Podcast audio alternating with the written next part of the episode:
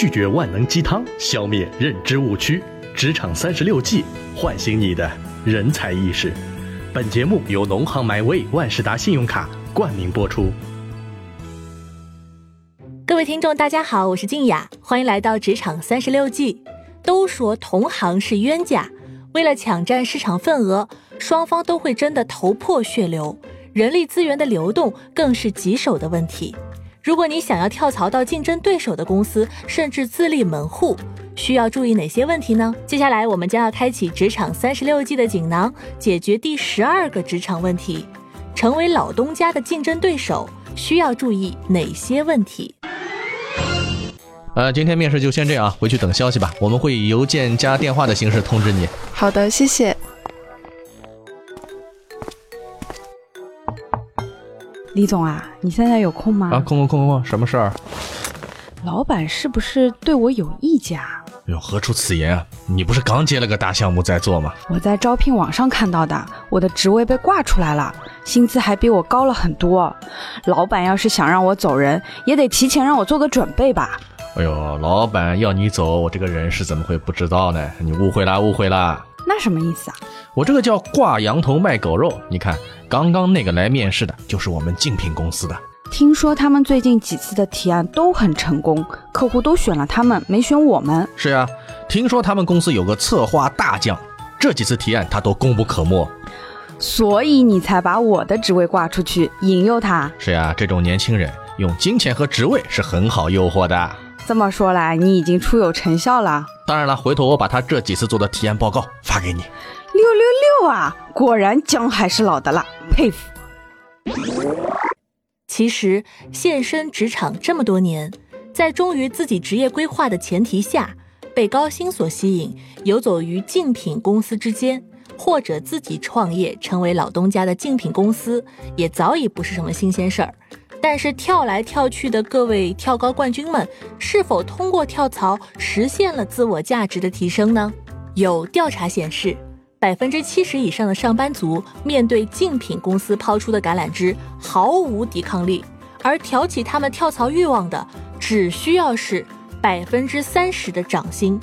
面对竞品公司百分之三十的涨薪诱惑，该如何抉择？是奔向未知新世界探索跳槽？还是安安稳稳的留在原公司规避风险呢？真的是一个两难的问题。但说到底，跳槽还不是为了钱，何必那么麻烦？不管公司涨不涨薪，农行 MyWay 万事达信用卡处处帮你省心，生活开支少，工资等于涨。现在办卡更有全国多个城市五星级酒店下午茶买一送一活动哦。除了受到高薪的诱惑之外，其实跳槽一般还有以下几个原因：第一，在原公司的工作岗位上受排挤或打压，才难以施展；第二，原公司在经历消沉的转型期，晋升难，涨薪慢；第三，竞品公司抛出求贤若渴的媚眼，以及委以重任的口头承诺，于是，在一层层的诱惑和刺激之下。就有人做出了选择了，不顾眼前老板的挽留，决然离去。有时甚至还带着行业机密投身竞争对手的公司。通常情况下呢，竞品公司出手挖人也主要有三个原因：第一，打压对方士气，比如煽动对方公司某管理层携下属集体跳槽，必将导致该部门短期内难以正常运作；第二，窃取竞品机密，企业间竞争是常态，于是常有部分公司投机取巧，以邀约面试核心岗位来窃取内部人员的一手机密。第三，当然也不完全是坑，也有可能确实碰到慧眼识珠的老板，跪舔你的才华和能力，希望你扛起振兴公司的大旗。很显然，如果碰到前两种动机的竞争对手。跳槽员工扮演的角色都只是行业内斗的牺牲品而已。竞品看重的可能并不是你能力所能产生的价值，而是你手里的商业机密。所以，如果你打算到竞争对手的公司求职，首先要辨别的是对方是否有真实人才的需求，一些创业型的公司可以通过面试核心岗位来做市场调查，而不是真的要招人。另外呢，也要搞清楚新公司看中你的是什么。如果他看中的只是你手上的客户、技术和团队资源，而你又签过竞业禁止协议，那就要特别小心了。这会让你将来承担很大的法律风险。这个时候，比起你手里的商业机密，你个人核心技能所产生的价值反而不是那么重要。在跳槽到竞品公司后的短期内，你掌握了这个行业两家公司的运营模式和手段，客户和团队资源，个人价值和精力也会短暂的提升。但随着时间的推移，你的个人价值和个人品牌就会被消耗殆尽，在进入更高的职业发展层面过程中，丢失人生每一位老板的信任，并且这一次失去社会信任的跳槽会被应用直密征信平台的 HR 记录在案。直密征信平台具有可查询、可追溯职业履历的功能。后来者通过直密征信平台查询到你跳槽到竞品公司的履历时，很可能对你的诚信程度产生怀疑。这下可不好办了，好像成为老东家的竞争对手是一件非常有风险的事儿，处处不好，处处是坑呐。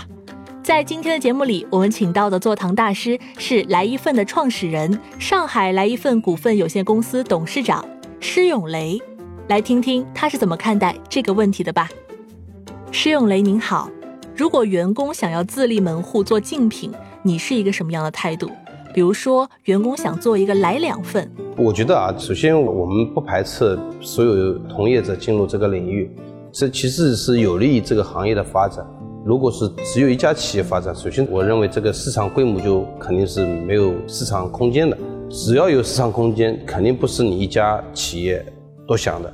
再说从内部企业。出去自己创业，他本身在自己企业里面看过自己企业的规模和管理。其实我相信我们很多管理者要有这样的决心，去按照哪一份拷贝再开一个这样的，其实他内心是胆怯的。反过来说，无知者无畏。我想各行的人更愿意闯入到那个行业，因为他认为看似这个企业很简单，所以他闯进来。当他真闯进去以后，发现都不简单。去任何一个新进入这个零售和零食产业，其实都是一个非常艰辛的过程。那么，所以我也不反对所有进入者，希望我们有相互的经验，多做一些探讨，促进这个行业更好的发展。感谢石永雷的回答。这样看来，成为老东家的竞争对手也是一件需要勇气的事儿。如果你一旦决定成为老东家的竞争对手，又需要注意些什么呢？一。别在言谈中透露任何有关你过去客户、项目或同事的信息。如果你泄露了敏感信息，将会使别人警觉，这暗示着任何敏感信息都不能让你知道。二，你必须遵守法律的限制，其中可能包括竞业限制协议。此条款规定，在一定期限内，你不得招揽原雇主的客户或员工。不过，当条款约定期过后，你向原同事推荐工作机会，则合情合理。三，注意不要经常跟别人说原单位的事儿，也别卖弄以往的荣誉，因为他们早已失去了新鲜劲儿和意义，也没有人会愿意听你没完没了的在说你老东家的光荣史。四，如果老东家留给你一个月的交接期，这是很正常的流程，你可以表现得更加友善一点，比如。帮助培养新人来接替你的工作，和对接的外部合作伙伴打招呼、介绍新人等，这样可以建立你更成熟的职业形象。另外，离开上一家公司，你可能会听到他的负面消息。对于这样的话题，你应该有意识地向后退一步，是比较好的做法。